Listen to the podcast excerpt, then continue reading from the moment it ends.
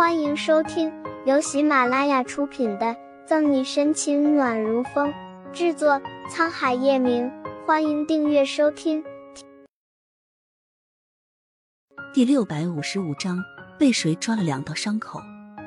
目前为止，医学界只是研制出可以控制艾滋病毒发病的药物，在很大程度上可以延长艾滋病人的生命，但还没有研发出能够完全彻底治愈艾滋病的方法。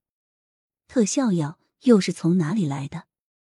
看出沈西的疑惑，谭维把一粒白色胶囊递给他，解释说：“听那些买特效药的病人说，之前有艾滋病病毒感染者吃这种药吃好了。”站在吵闹不停的人群外圈，沈西接过胶囊，仔细的打量着。胶囊很普通，没有特别之处，味道也平平淡淡。你是说，有人吃了胶囊就好很多？摩挲着胶囊，沈西心里有颗种子隐隐冒出芽。他想探寻，又有一层薄膜遮住。是的，听院长说，吃了药的人虽然没有复查，但的确是比昨天好很多。谭维点点头，把药带回去，让陆浩仔细查查里面的成分。把胶囊重新给谭维，沈西拨开看热闹的人群和记者，就朝中间走去。沈队。谭维要来时已经晚了，只能跺跺脚，赶紧给杨菊和宋毅打电话。我们不想听你冠冕堂皇的话，把药还给我们，然后办理出院手续。我可不想在这丧尽天良的医院浪费钱。没错，我的皮肤已经开始溃烂了，再不吃药，谁知道我能不能看见明天早上的太阳？越靠近中心，沈西的眉蹙得越深。沈队长。你可来了！认得沈西的老院长一见沈西，犹如看见救命稻草。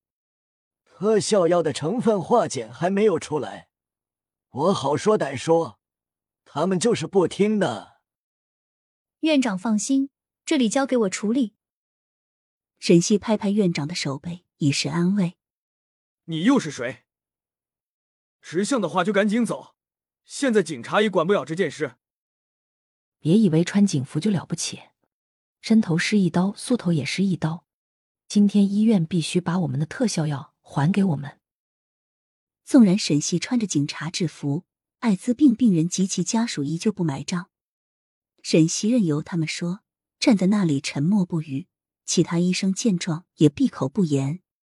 你干嘛不说话？来看热闹吗？慢慢的，不知是累了还是如何，声讨的声音小了下来。你们都说完了吗？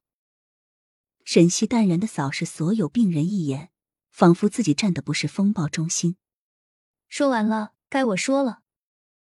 沈西声音不大不小，正好在场的人都能听见。做一下自我介绍，我是下城警局刑侦队队长沈西。沈西，他就是沈西，难怪我说看着眼熟。沈西是谁？不就是一个警察吗？有什么了不起的？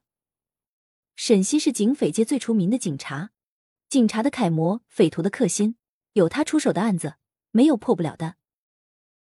沈西自我介绍完，底下就炸锅了。在这些病人当中，有几个进过拘留所的小混混，沈西名号一出，他们就知道是谁了。哼，刑侦队队长又怎么样？今天就是警局局长来了。我们也不买账。对，必须要让医院把药还给我们。几分钟过后，又起了暴动。前面的人上次和医生扭打起来，因为是艾滋病病毒携带者，站在前围的医生吓得立马往后退。一时间，病人家属大吵大闹，推推搡搡，医院门口乱作一团。嗯，暴动来得太突然。沈西不注意间被推倒在地，吃痛的闷哼一声，手上传来一阵刺痛，手臂上裸露在外面的皮肤不知道被谁抓了两道伤口，隐隐沁出血丝。沈西看去，心禁不住一沉，万一是艾滋病病人，那如当头一击，眼前一阵眩晕，沈西面色蓦然惨白。停！抑制住颤抖的心。